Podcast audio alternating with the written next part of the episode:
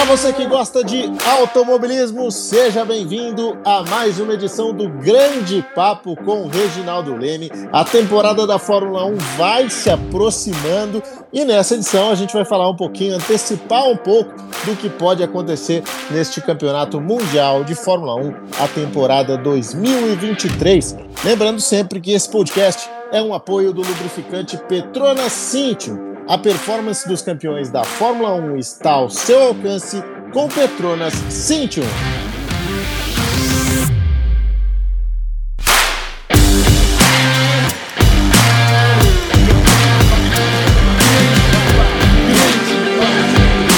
Grande Papo com Reginaldo Leme. Apresentação: Tiago Mendonça. Oferecimento: Petronas Cintium.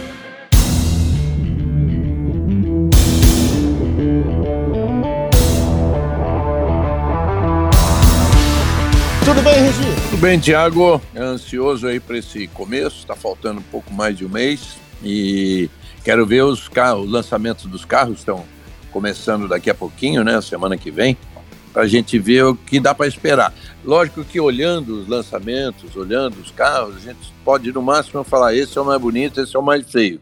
Mas não dá para imaginar o desempenho em pista, mas é o que a gente está aguardando aí. É verdade, começam muitas análises, né, muitas coisas relacionadas ali à estrutura aerodinâmica de cada equipe, opções aerodinâmicas de cada uma das equipes, mas algumas surpresas só surgem realmente aí ao longo da, da temporada, ao longo do início do campeonato, ou mesmo nos testes, né, que mais uma vez serão realizados lá no Bahrein, um pouco antes da, da corrida em si. Regi, a grande pergunta que todo mundo se faz é em relação à Red Bull. Se a Red Bull ela vai conseguir manter esse domínio, até quanto vai pesar a questão do, do uh, da punição que ela recebeu. Qual que é o cenário que você enxerga para a Red Bull em 2023? Eu enxergo como um grande desafio que ela tem pela frente, né? É, como por ser a atual campeã, o que é regra na Fórmula 1, ela já fica com menos tempo de túnel de vento para desenvolver o carro este ano isso é parte do regulamento. E quanto melhor for o desempenho de uma equipe, menos ela terá, menos ela poderá trabalhar no carro na temporada seguinte. É, isso, inclusive, quando chegar na metade da atual temporada, é refeito aí a, a hierarquia e, de novo, a, as coisas podem mudar para melhor ou para pior, de acordo com a colocação do, do, da equipe no campeonato. É, é aquela coisa seguinte: é é castigar quem dá certo, mas é uma forma que eles encontram de, de, de equilibrar um pouquinho mais as coisas. Mas isso, você vê que se para ela já faltava tempo de túnel de vento simplesmente por ser a campeã do mundo, é, ficou pior ainda, porque ela perdeu aqueles 10% né, é, na punição por ter estourado o teto, teto de gastos de 2021. Então imagine que se ela já teria apenas 70% do tempo de referência para evoluir o carro, agora já são 63, 10% a menos. Ou seja, mesmo que começar a temporada muito competitiva, pode ter dificuldade sim é, de manter a distância para as rivais. E se começar atrás, aí então a coisa se complica, né? É verdade, Regi. Com certeza é um desafio que eles vão ter aí muito grande. Muita gente diz até que foi uma punição leve em função de um estouro de teto de gastos, que era uma coisa tão importante e que requeria uma atenção especial de todos os times. Você achou leve? Ou você acha que realmente 10% do túnel de vento e, de desenvolvimento é, é, é, é justo? É difícil demais te dizer isso. Ela é leve no momento atual, das, na, na, nas regras atuais. Mas é, não dá para concordar muito com essas regras também de um, um estouro de teto, de gasto, que a gente sabe que é muito difícil conferir, né? muito com, difícil constatar. Foi constatado. É, aí tem toda aquela, aquela alegação da Red Bull, ah, é que a gente gastou muito em. É, porque vamos lembrar que o salário dos pilotos, o salário do, do, do funcionário que mais ganha e do, e do, do dinheiro envolvido em marketing não conta, não entra nesse teto de gastos. Mas entra, por exemplo, alimentação, né? Aquilo que ela gosta de fazer. A Red Bull é uma que monta um esquema no, no paddock que é um negócio espetacular para todo mundo, para os jornalistas, para os convidados. E ali vai dinheiro. Tem um, um motorhome, para quem não sabe, tem um motorhome de três andares. E ali vai dinheiro. E ela alegou é, que boa parte desse estouro tinha partido ali do, da alimentação, o que gerou até muita brincadeira, né? É, em relação a Red Bull dizendo que ela estava dando comida demais para os pilotos. Saiu uma fotinha do Verstappen todo gorducho, tal, mas, é, mas com tudo isso pesa a favor da Red Bull essa fase do Verstappen que é excelente, né? Depois daquele primeiro título uh, conquistado de maneira conturbada em 2021, embora ele tenha sido merecido, ele, ele tenha merecido esse título por tudo que fez na temporada mas não pela forma como foi decidida aqui naquela corrida final. Ele acabou fazendo em 2022 uma temporada incrível, né? Todos os recordes, imagine 15 vitórias no ano, né? uma coisa que nenhum piloto na história conseguiu. Tudo bem que a gente tem que levar em conta aí que uh, as, o número de corridas atualmente é bem maior do que 10 anos para trás, por exemplo. Tanto que a marca era do Vettel né, e do Schumacher em 2004, com 13 vitórias cada. E na época, até em 2004, já tinha mais corridas, mas tinha, de qualquer forma, tinha quatro a menos do que em 2022. Um sinal de alerta na equipe é essa relação entre o Pérez e o Verstappen. Ela terminou eh, estremecida no ano passado, né, com o Verstappen se negando a ajudar o Pérez na briga pelo vice-campeonato. Você se lembra que isso aconteceu principalmente em Interlagos, que era uma, uma corrida em que o Verstappen não estava lutando por uma posição importante e ele poderia de fato ter trocado posição com o Pérez. A equipe pediu insistentemente até que veio a resposta é, daquela forma, tipo Verstappen, né? Não faço, não vou fazer, tipo assim, não me peçam mais isso e vocês sabem qual é a razão. É, a razão ninguém sabe, mas suspeita-se que tenha sido aquela coisa lá de Mônaco, lá atrás, quando o, o Pérez errou na, na, na, entrada, na saída da. na entrada do túnel, lá, naquele mesmo ponto em que o Senna errou lá em 88 e bateu, ele errou, ficou com o carro atravessado ali e tal, e, e o Verstappen e o staff do Verstappen desconfiou que aquilo tinha sido de propósito, porque era uma volta que ele, Pérez, sabia que o Verstappen tava, vinha melhor em todas as parciais para tomar a pole.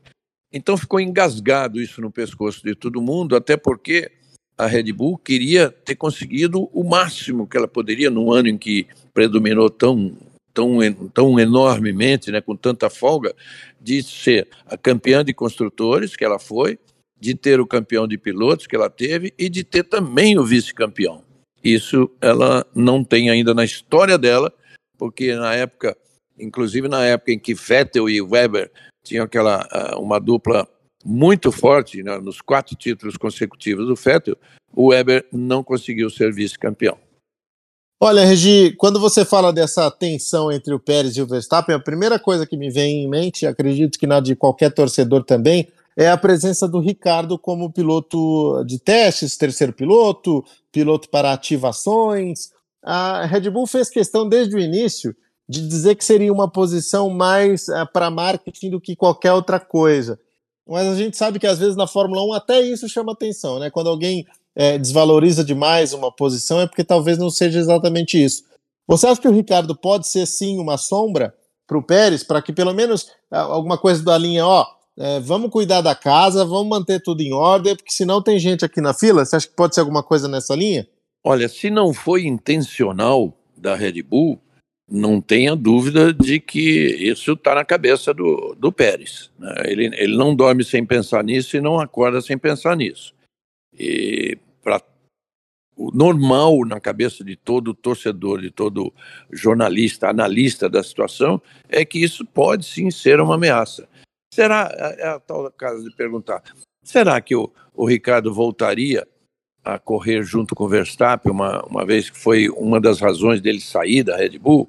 Não sei, mas é, é um, é um Ricardo diferente, é um Ricardo que apanhou desde que saiu Red, da Red Bull, embora tenha vencido uma corrida, mas ele apanhou, ele aprendeu a ver o outro lado da Fórmula 1 E pode ser que ele queira um carro competitivo, ainda que correndo junto com o Verstappen, para ele tentar vencer mais, mais corridas e certamente ele conseguiria. Então é uma ameaça. O que eu não sei é se foi intencional por parte da Red Bull. Bom, são respostas que a gente passa a ter a partir do mês de março, então, com o início da temporada. Para a Red Bull, as coisas estão caminhando muito bem. Ela precisa é, mudar muito pouco, né? Ela tem as coisas na, nas mãos aí para fazer uma nova temporada é, competitiva. Por outro lado, tem uma equipe que precisaria mudar muito para esse ano. Tinha uma cobrança muito grande de mudanças, que é a Ferrari. Regi, suas perspectivas em relação à Ferrari para 2023? Eu acho que ela vem melhor. Eu acho que ela vem melhor. Já está se falando muito aí de um motor com com uma, uma, boa potência acrescida, né? E, e, certamente vai ter que vir melhor. Foi um ano muito complicado para a Ferrari. Você imagine que a gente viu aquele início de campeonato e todo mundo, os ferraristas, os não ferraristas, disseram, pensaram, né? É, bom, vamos ser campeões mundiais de novo. E o Leclerc disparando na ponta do campeonato, chegou a ficar 46 pontos com uma liderança de 46 pontos em relação ao Verstappen, é, tinha tudo mesmo para conseguir é, lutar por esse título até o final. E também o Sainz, que era mais rápido que o, que o Leclerc nos treinos e depois na corrida não conseguia. Depois o Leclerc quase sempre, na verdade, ele era mais rápido de vez em quando, mas o Leclerc sempre foi esteve à frente dele na briga entre os dois, né? nos duelos de posição de largada, mas na corrida o Sainz era às vezes mais consistente. Mas deu tudo errado. E aí acontece aquilo de sempre, né? Le levando para a linguagem futebolística, é o técnico que paga a conta. E aí alguém tinha que pagar a conta depois da, da, dos erros todos cometidos pela Ferrari, e aí foi é, o responsabilizado o Matia Binotto. E aí o Binotto espirrou né, fez um acordo com a Ferrari, deve ter levado alguma grana, é, com certeza não, não saiu satisfeito, porque o Binotto era um cara de muita importância dentro do esquema todo da Ferrari, não só como chefe de equipe de Fórmula 1, mas ele era um cara muito conceituado e acabou pagando o pato. Ele tem culpa? Sim, sim. Tem culpa todo mundo na Ferrari. Tem culpa, uh, certa culpa aos pilotos, é, certa culpa aos engenheiros, os técnicos que deixaram acontecer tanta coisa, o estrategista que errou tanto. E aí não é o Binotto. O Binotto não é o estrategista, o Binotto é o chefe da equipe. Agora, o que, que ele deixou de fazer? Administrar bem aqueles caras que têm essas funções que de fato prejudicaram, erraram tanto que prejudicaram o rendimento da equipe. Então acabou pagando o pato, né? É, o Binotto sempre foi um cara muito valorizado dentro da Ferrari, todo mundo sabia da competência dele, especialmente na questão dos motores. Ele esteve é, na chefia desse departamento quando a equipe foi campeã entre 2000 e 2004 com o Schumacher. Era ele também quem, quem ajudava nesse departamento, quem tinha o controle desse departamento e acreditava-se que, como chefe de equipe, ele pudesse também é, fazer um bom trabalho, especialmente por conhecer exatamente como funcionava a Ferrari. Mas não foi bem assim, como você falou, Regi. É, faltou muito dele nessa liderança. É, ele acabou pagando preço muito forte, muito alto aí, pelos erros de todo mundo, da, da equipe, do, do estrategista, do, dos próprios pilotos, né? O Leclerc e o Sainz erraram bastante, e aí ele acabou balançando no cargo e acabou perdendo a vaga. Para o lugar dele, a Ferrari anunciou o Frederic Vasseur, da Alfa Romeo. É um nome que te agrada, Regi? Você acha que tem condições de, de segurar uh, a bomba lá dentro? Bom, pelo que ele fez no automobilismo até hoje, é um, é um nome assim reconhecido como muito competente em, em várias equipes, né? Ele, primeiro, o primeiro papel dele deve ser devolver a confiança ao Leclerc. Vamos lá. Charles Leclerc é um capítulo à parte. Charles Leclerc é um piloto que a gente sabe do talento dele. Eu, várias vezes, até cometi, vamos dizer assim, eu, eu me arrisquei a dizer que, pelo, pelo estilo dele, nem ele nem o Verstappen tinham sido campeões, os dois disputavam o campeonato na melhor.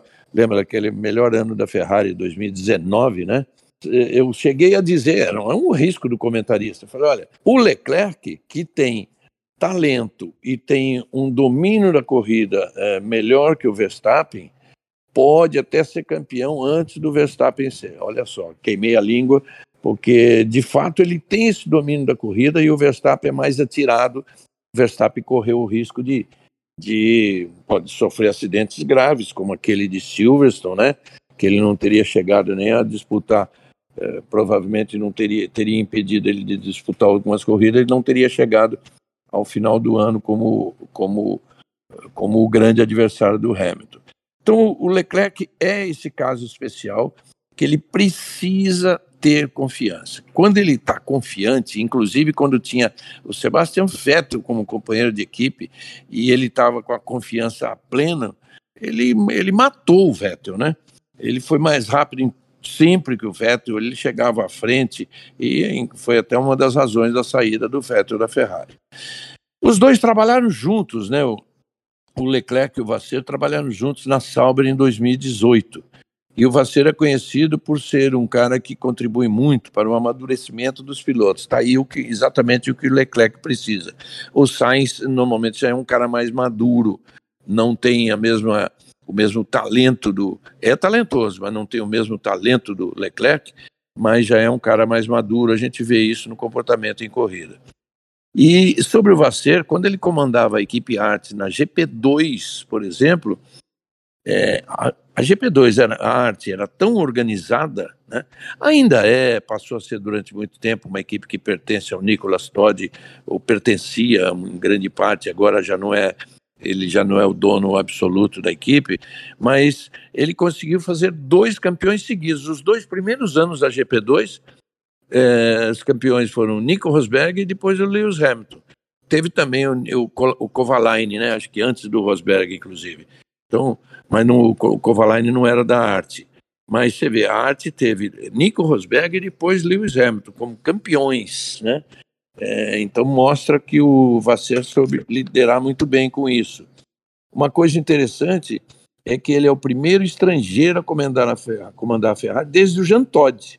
O Jean Todt saiu em 2007 o Jean Todt fazia parte daquela grande Ferrari imbatível, né? Que, aliás, eu, eu praticamente não tinha italiano no comando, né? Tinha o Jean Todt francês, tinha o Rory Byrne sul-africano, tinha o, o, Ross Brown inglês, é, não, não tinha praticamente italiano ali no comando. E foi ele que é, ele, ele que levou a equipe aquele sucesso todo até 2007. Desde que ele saiu, o Vasser é o primeiro é, estrangeiro a comandar a equipe Ferrari. E isso era algo que a gente mesmo comentava, de que a Ferrari cresceu muito quando deu chance a gente de fora, para levar uma, uma nova proposta e implementar um novo trabalho. Claro que a gente está falando tudo isso, mas junte-se a isso um cara chamado Michael Schumacher. Foi ele quem montou essa equipe de, de técnicos que trabalhavam com ele na Benetton. Foi ele que pediu, exigiu e conseguiu da Ferrari toda a prioridade para o trabalho dele e o talento indiscutível do Schumacher, que tornou a Ferrari uma, uma equipe praticamente imbatível naquela época. O Mattia Binotto até é nascido na Suíça, olha que curioso, mas ele tem nacionalidade italiana e todo o desenvolvimento profissional dele foi feito ali mesmo, dentro da equipe. Então, essa mudança de mentalidade pode ser até importante para a equipe, né? 100%. Pode ser 100% importante, pode significar aí uh, uma guinada nos rumos da Ferrari. É isso desde 2007 que não vinha alguém com mentalidade diferente de fora da Ferrari, de fora do ambiente ali que pudesse conferir uh, alguma uma novidade, algum item diferente aí para a equipe e tenho certeza que o Vasser pelo menos vai poder contribuir com isso. Os resultados, claro, é, podem demorar a vir, mas de qualquer forma é, uma, é um investimento importante que a Ferrari faz.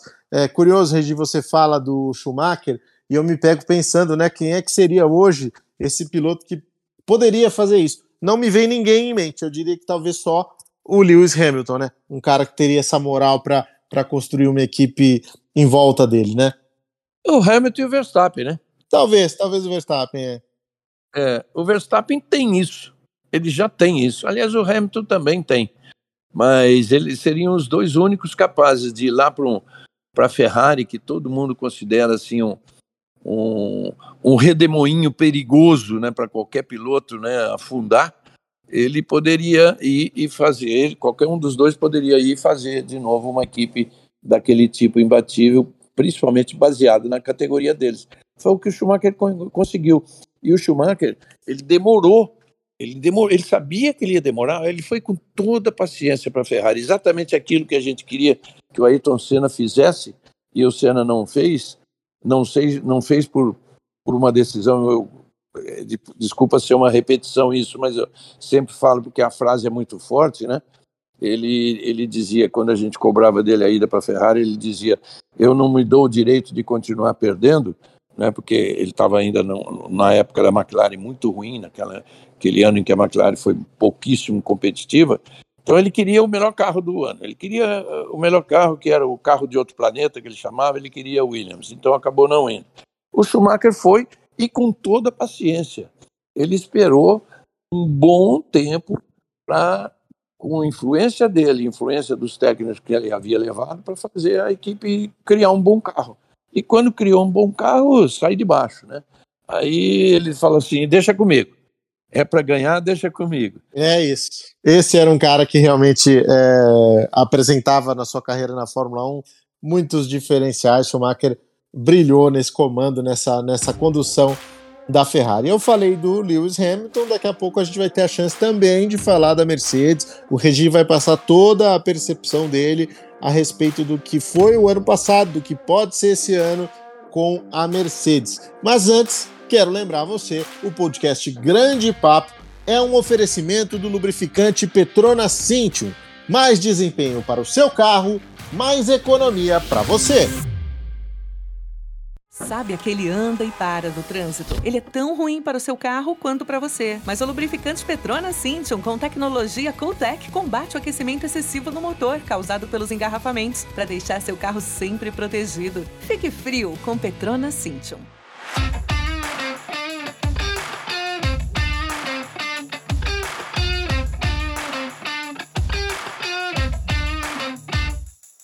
Regi, hora de falar da Mercedes, hora de falar de Lewis Hamilton.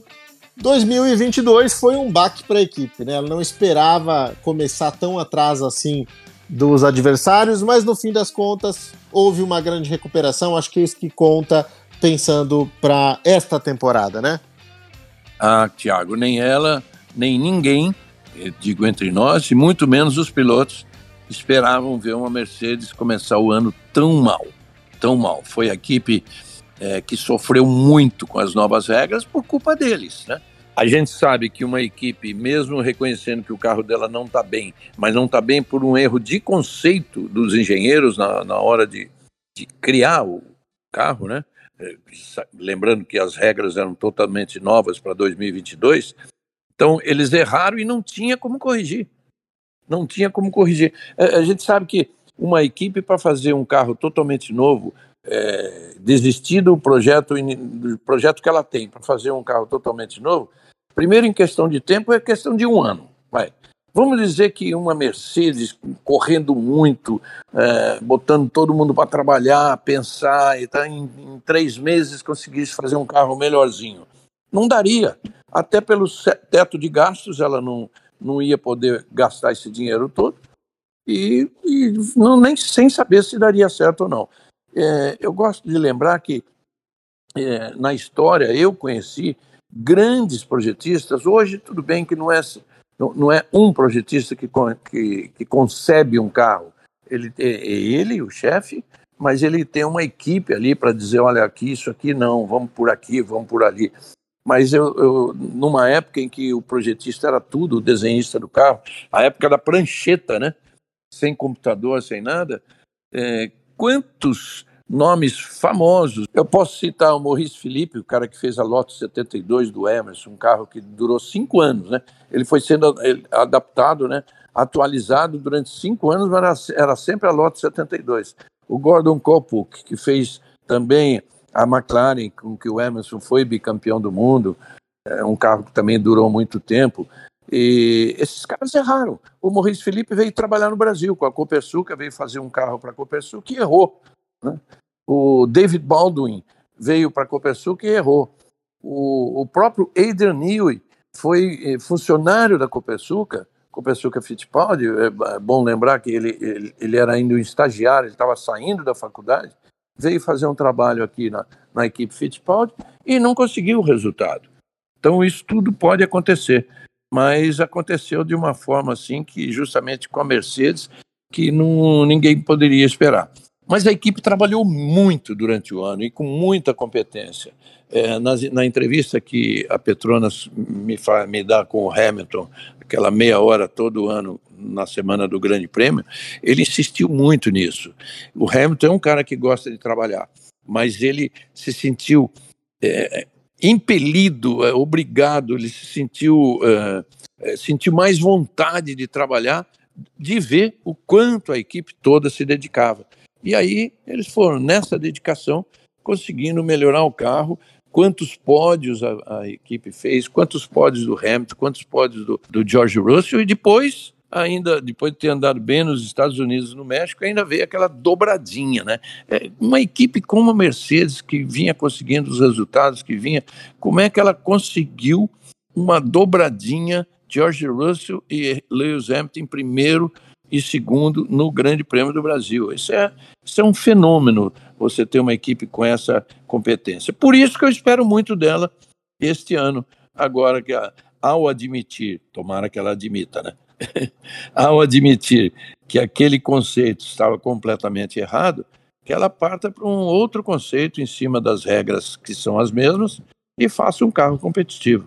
Foi impressionante esse resultado da Mercedes, essa evolução da Mercedes de sair aí, como o próprio Toto Wolff diz, de um segundo atrás das principais equipes, para baixar isso para dois décimos no final da temporada. Realmente foi uma evolução inacreditável e, e mostra o quanto ela pode brigar em 2023. Mas e a disputa interna, Regi? Como é que fica? Se o George Russell resolver andar na frente do Hamilton, a gente sabe que é, ficou bem equilibrado o ano passado. Mas será que o Toto Wolff vai querer um, um novo Rosberg versus Hamilton dentro da equipe? Ah, eu acho que sim, sabia?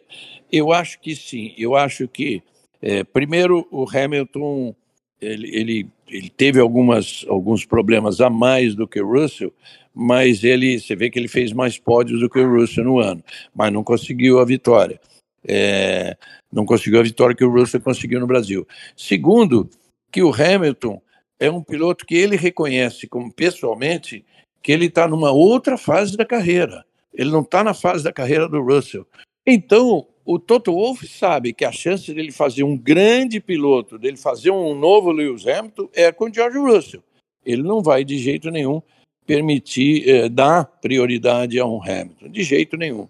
Eu acho que poderia dar uma prioridade ao Hamilton eh, no final da corrida, no final do campeonato, perdão, se eles sentirem que a, se a chance real de campeonato de título do Hamilton existir, pode até ter uma prioridade aí para ganhar aquele oitavo título que ele deveria ter ganho em 21, mas de qualquer forma eles vão lutar de igual para igual e eles se dão bem.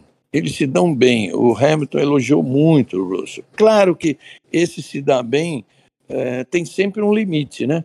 Quando você não consegue um, um piloto de com, com 37, com 38 anos agora, que é o caso do Hamilton, fez em janeiro, dia 7, e contra um, um, garoto como o Russell, ele pode não conseguir já ter o mesmo ímpeto, o mesmo o talento ele tem, mas ele pode não ter o mesmo ímpeto, a mesma garra, a mesma a mesma vontade de alguém que ainda precisa conquistar muita coisa. Então, o Hamilton é um cara que reconhece isso, ele pode ele pode passar por cima disso facilmente. Facilmente não, né? Facilmente ninguém passa. Mas eu acho que a equipe não vai dar prioridade para ele e vai ter um trabalho, sim, de administrar essa coisa como ela quase conseguiu administrar na época de Hamilton Rosberg, mas aí, aí a rivalidade era muito grande, porque Rosberg tinha um jeito meio sarcástico para sacanear o Hamilton quando ele fazia uma pole position, quando ele andava na frente. Isso aí é que o, o Hamilton não engolia. O Russell não acho que tem isso, não conheço ele suficientemente para dizer, mas acho que ele não tem, não tem isso dentro dele. E ele tem o Hamilton como o grande mentor, digamos assim. É, o Rosberg e o Hamilton tinham, além de tudo, uma carga de relação pessoal muito grande, eh, foram amigos desde o kart, eram amigos desde o kart, então isso também influenciou muito no momento em que eles eh, estavam com a rivalidade aflorada na disputa pelo título mundial.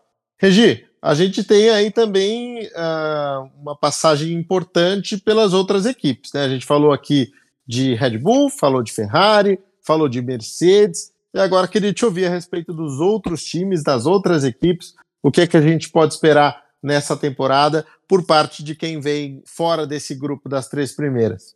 Você sabe que é onde eu mais espero, né? É, eu sou muito otimista em relação a isso. Eu acho que as equipes que mostraram evolução grande neste ano, né? A própria Renault, a Alpine, a própria Aston Martin começou bem, mas depois caiu bastante. A Alpha Tauri foi uma decepção, mas ela tem, ela é uma, tá ali, tem trabalhando junto com a Red Bull, ela tem condições de reagir. A McLaren fez altos e baixos, mas você vê que terminou o ano bem. Eu, eu acredito que exatamente nas equipes do meio do pelotão é que as coisas vão se dar muito bem. A Aston Martin agora com o Fernando Alonso correndo para eles, mesmo com 41 anos de idade, é, ele é ainda um dos pilotos mais rápidos da Fórmula 1 e pode contribuir muito para o crescimento da equipe para 2023 na evolução do carro. Mas aí depende muito de como vai ser a relação do Alonso com a equipe. A gente sabe que o companheiro dele é o filho do dono. Né? Um filho do dono que nunca se atreveu a ser, a ser melhor do que, por exemplo, o Sebastian Vettel, que correu do lado dele, é, outros pilotos que correram do lado dele, ele sabe das limitações, mas o Stroll é um piloto que tem pole, que tem pódio, é, falta vencer. E se ele tiver um carro, ele vai querer disputar ali com o Alonso. Mas ele nunca foi um piloto que pretendeu ser mais importante para a equipe do que o companheiro experiente que ele teve, no caso o Vettel e agora o Alonso. Mas é isso que eu digo, a relação do Alonso. Se o Alonso estiver assim, a fim de ajudar, de fazer a equipe crescer, vai conseguir. Agora, se ele eh, começar o ano com o carro andando mal, o motor não rende, o chassi não se acerta, ele não, ele, ele não vê necessidade nenhuma em, não, em colaborar com a equipe, aí vai ser um ano só. Vai ser um ano só na equipe. Esse, esse, é, esse é o Fernando Alonso. O Fernando Alonso não, não, tem, não tem meio termo. Ou dá tudo certo, ou ele cai fora. É, e nesse caso, quem agradeceria é o Felipe Drogovic, que está lá como piloto reserva, piloto de testes, e poderia abocanhar aí essa vaga do Fernando Alonso, que é realmente um garoto problema, causou problema em todas as equipes que passou, e, e pode não ser diferente na Aston Martin, embora eles estejam iniciando a relação de uma forma muito positiva, Aston Martin com uma nova estrutura, e ele, Alonso, disposto a, a terminar os seus próximos dois anos aí de Fórmula 1 de uma forma positiva e quem sabe voltando a brigar por vitórias, que é o que ele sempre desejou nesse retorno. É o que a gente não pode dizer o Alonso, mas a torcida do Brasil é essa, né? é verdade, é verdade, que apareça uma chance aí para o, o Felipe Drogovic. Por falar no novato, Drogovic novato, campeão da, da Fórmula 2, o campeão anterior da Fórmula 2, o Oscar Piastri, chega à Fórmula 1 depois de uma certa novela, né, envolvendo o passe dele, por assim dizer, e acho que isso uh, foi ruim para a Alpine, que acabou perdendo o Piastre, né? O Piastre é um dos raros pilotos assim que campeões consecutivos da Fórmula 3 e da Fórmula 2 em anos consecutivos, anos de estreia, tanto na 3 quanto na 2. Então, qualidade ele tem de sobra. Ele não tinha chance ali na, na Alpine, viu que não tinha chance, ele não sabia, provavelmente não sabia, como ninguém sabia da saída do Alonso, mas ele já deveria estar decidido a deixar aquele posto na Alpine para procurar uma equipe que lhe desse mais chance e eu imagino que na época ele já tinha conversa com a McLaren. Aí quando o Alonso saiu, claro que a Alpine correu a anunciar o Piastri como o seu piloto eh, companheiro ali do, do Esteban Ocon.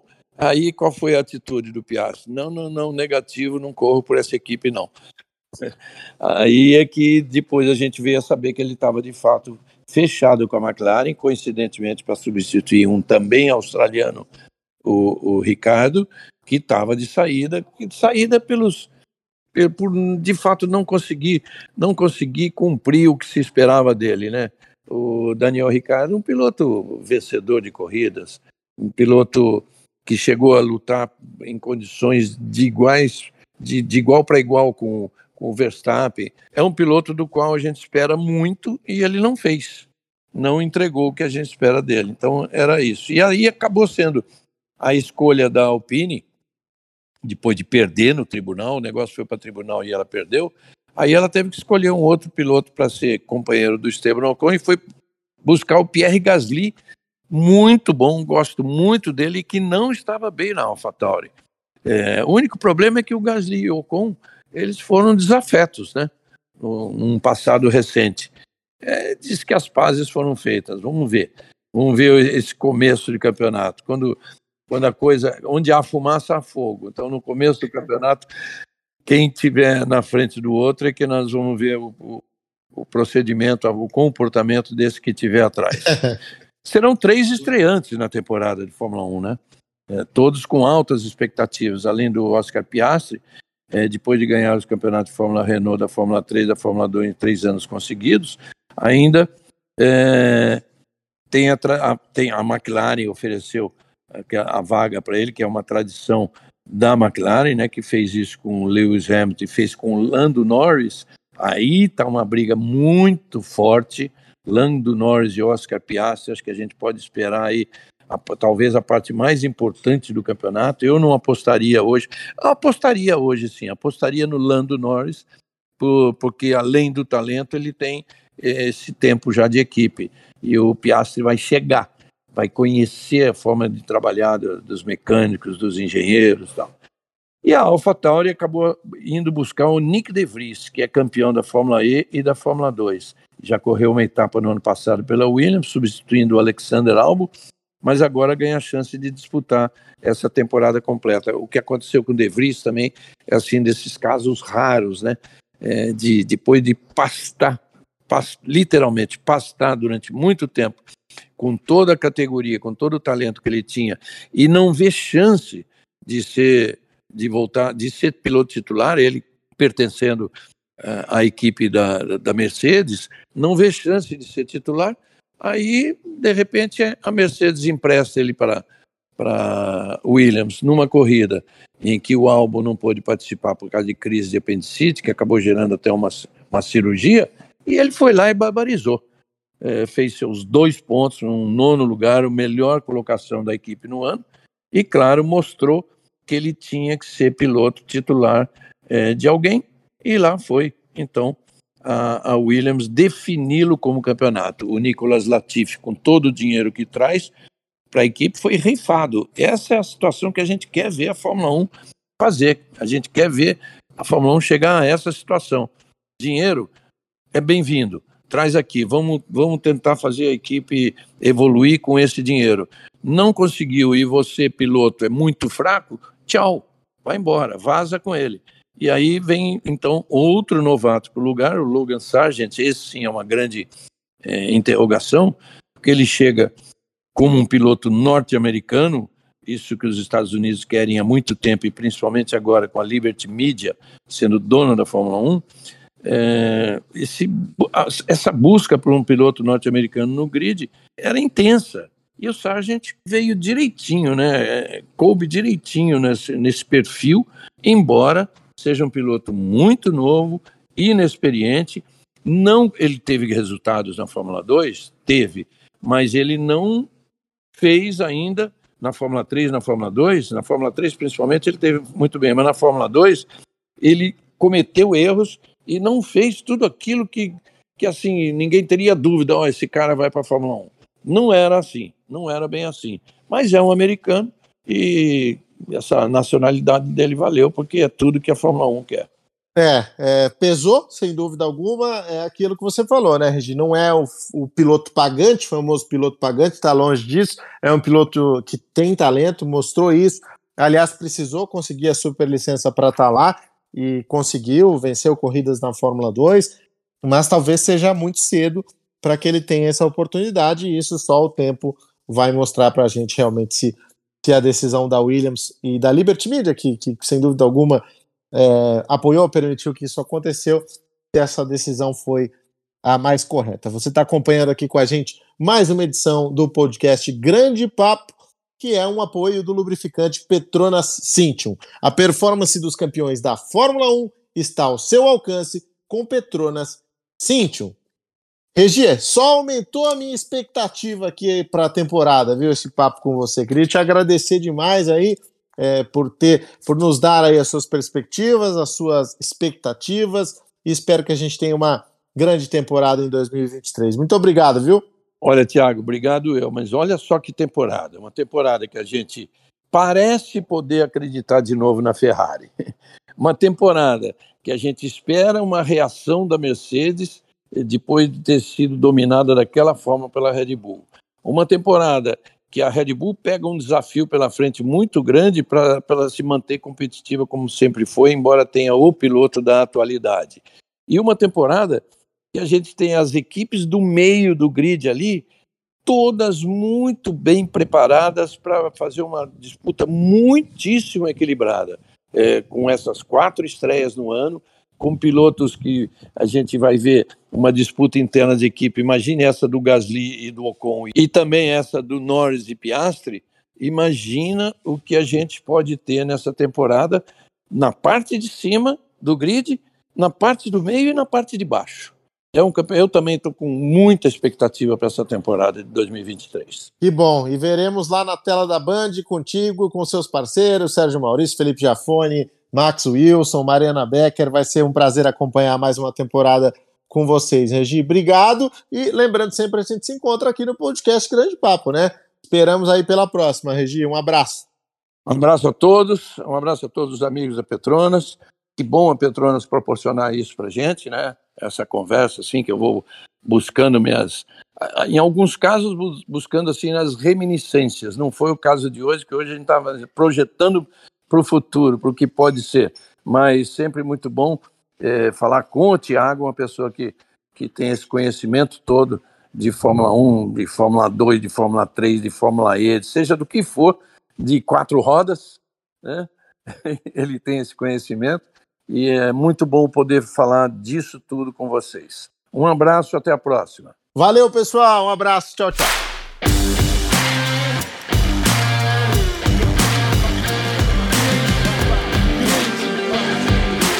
Grande Papo com Reginaldo Leme. Apresentação: Tiago Mendonça.